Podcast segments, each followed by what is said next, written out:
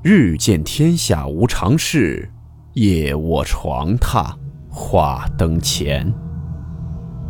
欢迎来到木鱼鬼话。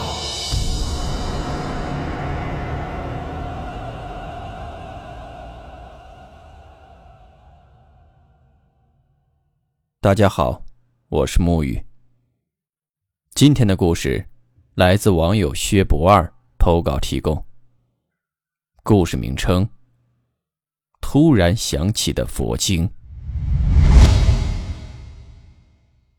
温馨提示：本故事含有未经证实的内容和边缘化知识，部分内容超出普遍认知。如感到太过冲击自己的主观认知，请大家当做故事，理性收听。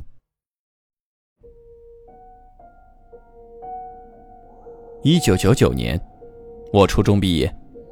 暑假，我被老爸安排去遂州宾馆打暑假工。我被分配在了南楼做服务员。老爸说是让我锻炼锻炼，可是我真的恨死了这份工作。由于我年纪小，不懂行情，经常被领导骂。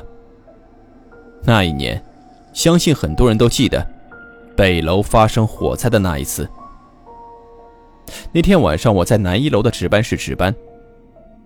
正在睡梦中的我，听见一阵急促的敲门声。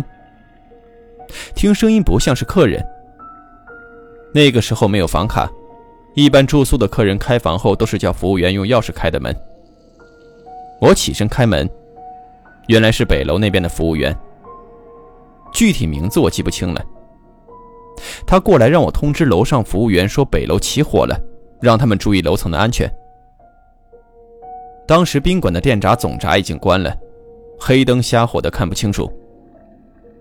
我在房间找了半天都没找到电筒和蜡烛，只能摸黑上了二楼。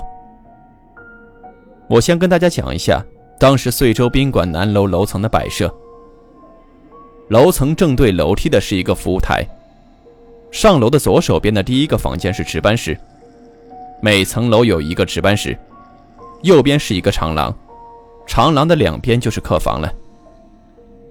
我当时在敲二楼值班室的门，因为当时是半夜，大家都睡得很死，所以我敲了很久，里面才有回应。当时我心里有点害怕，因为停电时间太久了，楼层上的应急灯都暗了，一点光也没有。我就感觉我身后有人。里面的服务员问了我一声：“是谁？”大家注意了，当时外面也有一个女人的声音在问我一样的话，是一前一后问的。另外一个声音是从服务台那边传过来的，外面的声音肯定要比里面的声音大得多，并且是在深夜。我当时以为是另外一个服务员坐在那里，也没有多想，我就一直回答他们的问题。后来他们又问我发生了什么事儿。我又回答：“我当时急了，里面的服务员还不开门，因为我当时听出来那声音不是我认识那些服务员的声音，而且声音很诡异。等了半天，里面的服务员才开门。这期间，那个声音一直在和我说话。我就问他是不是还有一个服务员在值班啊？他说没有。”于是我告诉了他刚才发生的怪事他说他一直以为我在回答他。他马上把电筒拿出来，我们检查了服务台和整个二楼，都没有人。后来我们又去了三楼和四楼，另外的服务员都一直在值班室睡觉。我一直觉得这件事情很蹊跷。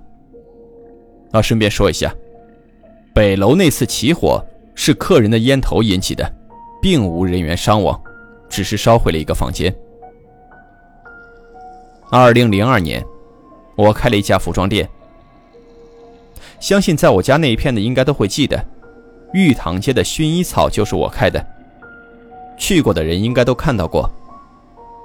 我的服装店是二层楼，很特别，从中间上楼，两边都可以上去。楼梯是从一楼的楼梯向两边展开的。我平时就住在二楼。服装店刚开张的时候，我奶奶从庙里给我求来一个财神菩萨，有一天晚上，我一个人在二楼睡觉。十二点多钟的时候，我听见楼下有声音，是那种咚咚咚的声音，并且很大声。我害怕是贼或者是老鼠，于是就下楼去看。等我下楼的时候，声音就没了。我看了一下，并没有人，并且门关得很好，我就以为是老鼠。于是我就往收银台那边去看，因为我的收银台下面有柜子，柜子里放了很多衣服，我怕老鼠咬烂里面的衣服。我过去看了看，结果柜子的门是关着的，并且柜子的门很紧，老鼠是打不开的。看了看没什么，我就又上楼去了。可等我一上楼，那声音就又来了，很久才停。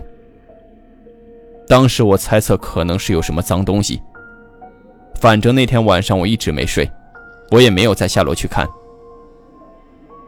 第二天，小张过来上班。小张是我请来帮我卖衣服的。我跟他说了昨天晚上的怪事儿，他的脸色马上就变了。他说：“你不知道啊，昨天晚上楼上死人了。”我说：“我没听说啊，我不相信。”他又说：“不信你去看，外面布告都贴出来了。我们这边一般死了人都会在住的那个地方的外面贴布告。”于是我马上跑出去看。我的服装店在东东包的旁边，布告就贴在我的店跟东东包中间的那条巷子外面。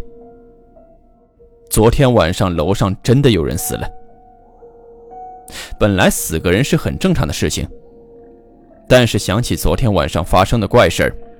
我还是觉得有点吃惊。我感觉第二天一定会再发生点什么，所以晚上我把正在聚精会神玩游戏的男朋友拖了回来。第二天晚上，又到了十二点的时候，我奶奶送的那个财神突然响起了音乐。这种音乐就是在不停的念着佛经。之前我根本就不知道那个财神会响音乐。在那里放了很久，一直都没响过。因为睡得迷糊，我们一下子都坐了起来。我们都不知道是怎么回事而且楼下的灯也亮了。睡觉之前，我明明把所有的灯都关了的。我们一直坐在那儿待了大概两分钟。两分钟以后，我男朋友才去找声音的来源，后来才知道是那个财神菩萨，把电源拔了，才又安静了。也许这就是菩萨显灵了吧。我以前那个男朋友是最不相信鬼神之说的，反正这个事情，大家都没办法解释。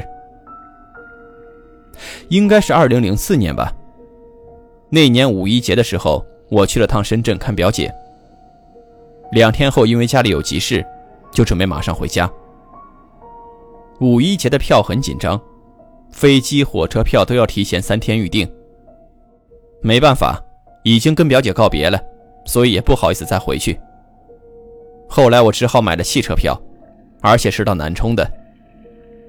一路上颠沛流离，风餐露宿，以后再也没去坐过长途汽车。五月的天气本来就很闷，走了两天还是怎么的，记不清楚了。好像是到了贵州到重庆的街口，记不太清了。路上堵车。正好碰见了到遂宁的长途车，司机很好说话，反正快到遂宁了，愿意载我一程，免去了我到了南充再转车的麻烦。但是车上已经没位置了，我只能坐在副驾驶。不过也不错，路上我一直在和司机聊天。凌晨两点多的时候，车快开到铜梁了。铜梁那条路是条柏油马路，很窄。马路两边是田，田后面是山。黑漆漆的路上只有我们一辆车在行驶。突然，我就看见前面很远的地方，路中间盘腿坐着一个老头。车灯很亮，我看见那老头戴着一个斗笠。当车越开越近的时候，我完全看清楚了，那老头身上穿了一个蓑衣，没有眼睛。我形容一下，他的眼睛是闭着的，眼睑全部凹下去的。车子一下就开了过去，我才反应过来，我马上就跟司机说：“我说你撞人了。”司机说：“没有人啊，什么都没看到啊，没有的事儿。”还以为是我在开玩笑。我当时也以为是我太疲倦了，看到的幻象。可是幻象怎么可能持续那么久呢？从远到近，而且我还看得那么清楚。没过一会儿，我又看见车的前面正中间有一个穿着红肚兜的小孩子，大概两三岁的样子，在那儿跑。为什么说是穿的红肚兜？因为我看见他背后面的红带子都在那儿飘。车灯很亮，也是由远到近看得清清楚楚。车一下就又开过去了，我马上又跟司机说：“我说真撞到人了。”司机还在以为我开玩笑，还叫我别吓他。但是后来司机看到我一本正经、不像开玩笑那种说话的时候，他真的吓到了。没走一会儿，我就听见窗外面有怪异的声音，反正是不像风声，因为五月的风并不大。两边的山间传来了好像和尚念经的声音。我忙问司机听到什么没有，司机吓得马上把车上的音乐关掉。当时车上的人都在睡觉，听到歌声都让司机把音乐关掉，司机都没关。后来司机一直把车都开得很慢很慢。再后来我跟朋友提起这件事儿，朋友都说我遇上不干净的东西了，会倒霉的。可是我也没发生什么大事儿，包括以前和以后看到的这些，还有遇到的一些，我都没有发生什么很倒霉的事情。所以我到现在也不清楚当初经历的、看到的到底是不是不干净的东西，还是冥冥之中有什么东西在保佑着我。